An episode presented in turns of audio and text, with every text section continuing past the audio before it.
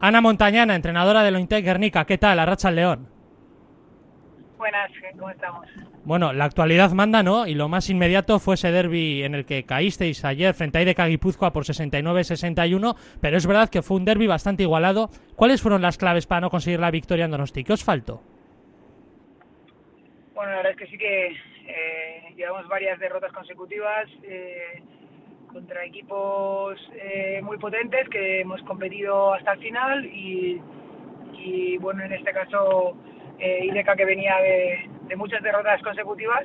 También lo hemos competido, pero, pero nos quedamos ahí otra vez eh, a puertas ¿no? de conseguir esa victoria.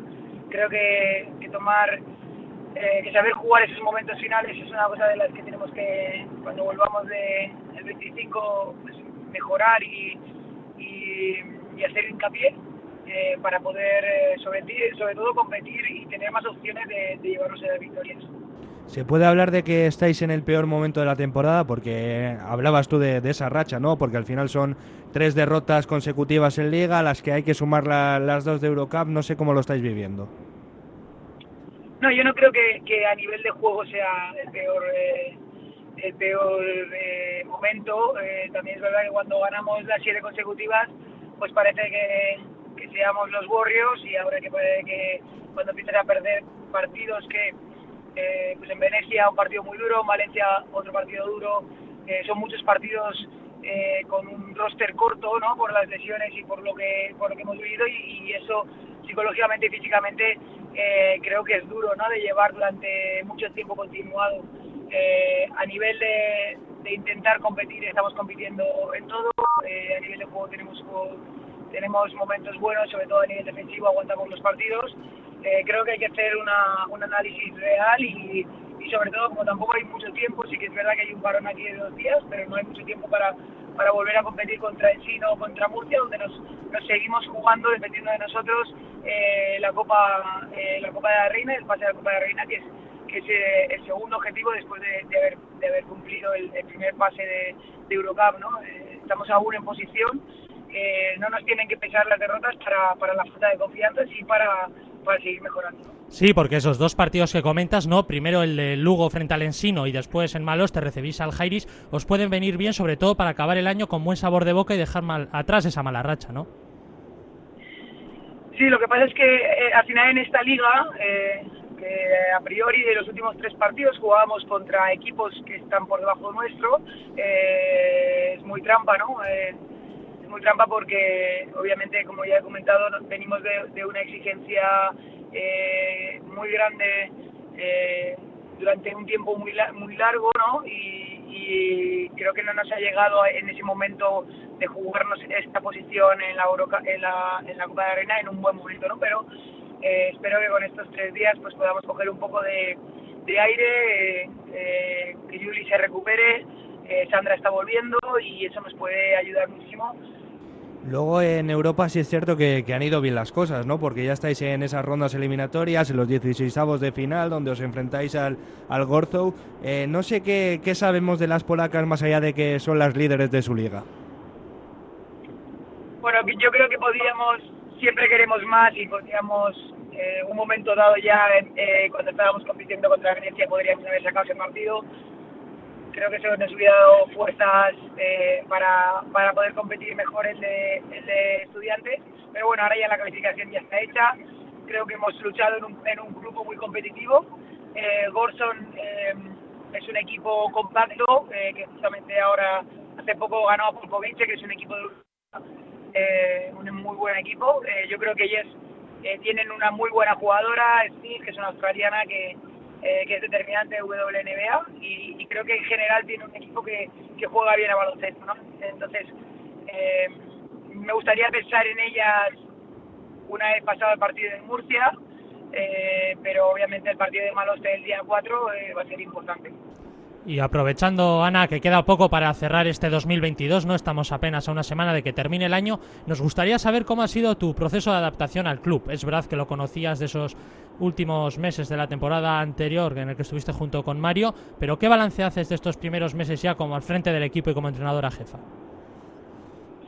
Bueno, eh, ha sido mucho aprendizaje desde el principio. La adaptación al club es buena porque se puede trabajar muy bien. hemos tenido muchas circunstancias, como supongo que otros entrenadores habrán tenido y otros clubs. sí que ha sido muy abrupto los primeros meses hasta poder conseguir una, estabilidad ¿no? en, el juego y una estabilidad de resultados. Eh, pero creo que en el deporte pues al final tienes que, vivir mucho en el día a día porque igual que en el parón de las, ventanas eh, lo dije que todo podía cambiar en dos segundos, eh, pues obviamente tienes que estar al límite ¿no? para, para mantenerte en las dos competiciones. Ha sido un esfuerzo muy grande de todo el mundo por, por las situaciones de las lesiones y por la diferencia de, del roster ¿no? del equipo que parecía que íbamos a tener en verano y, y bueno, ha, habido mucho, mucho cambio.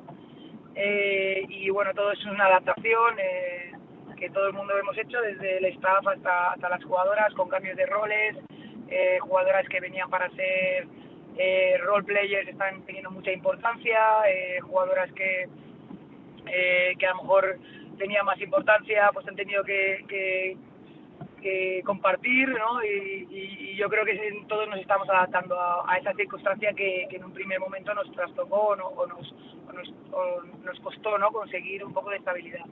Hablábamos antes ¿no? de, esa última etapa del, último trimestre de, la pasada temporada donde ya acompañaste a Mario, un Mario con el que has ido de la mano en otras experiencias, también en las selecciones de categorías inferiores. No sé si sigues charlando con él para que te aconseje, porque imagino que, al haber estado tanto tiempo junto a él, pues eh, ha hecho que, sea para ti un referente o también un ejemplo a seguir. Obviamente que Mario eh, es, un, es un referente y y además que, estoy que estoy en el club por él, ¿no? Eh, y, eso siempre pues eso eso siempre está ahí. Eh, ha, habido tanta vorágine que, que la competición te come, ¿no? Eh, de, sitio a sitio y, y bueno hemos intentado salir adelante con todo. pero bueno, he, he intentado siempre hacer lo que lo que fuera lo mejor para, para el club y para, para el equipo, ¿no? Eh, y ahí vamos a seguir porque obviamente ahora viene dos partidos en dos días, eh, la eliminatoria, Barça en Barça, eh, Salamanca, eh, viene un, un, final de diciembre y un principio de, enero pues muy potente. ¿Ayuda el haber sido exjugadora a la hora de entrenar? Me refiero a empatizar con las jugadoras y que ellas también confíen más en ti y que sepan que tú también has estado en su pellejo yo creo que sí que ayuda, ¿no? Eh, eh, eh, ellas saben que yo he sido jugadora, puede ser que, no, tengamos los mismos caracteres y, sea otra época. Ahora nos tenemos que adaptar a, cómo, a cómo es la jugadora y, cómo es en general el, el básquet. hay cambios de cuando, de cuando yo jugaba, pero sí que es verdad que, que el mismo instinto de jugadora y los mismos, los mismos dilemas que tiene en la mente y hay muchas circunstancias que, que ayudan a, conectar ¿no? Eh, más, más instantáneamente, yo creo. Eh, yo intento pues, eh, que, haya, que haya mucha conexión con el staff y, las jugadoras, porque en, verdad creo que somos un grupo y, además que este año tenemos un, grupo bueno, que, que podrán salir mejor o peor los resultados, pero pero estamos conectados los, eh, eh, el cuerpo técnico y las jugadoras, pero es un trabajo de día a día, ¿no? Porque sobre todo las derrotas eh, hace que a veces se nuble un poco las situaciones y, y el haber sido jugadora pues también te conecta con esos pensamientos que tú tenías como jugadora. Ya para ir cerrando, Ana, eh, ¿a qué puede aspirar lo Interguernica de cara al 2023? Porque os vemos ahí en esa parte alta de, la clasificación. Vemos a otros equipos que, venían acostumbrando a, ceder muy pocas derrotas a lo largo de la temporada. Hablo, por ejemplo, de, Perfumerías Avenida, que, están en un, en un mal momento. No sé si ves que, es un año idóneo para poder dar la campanada.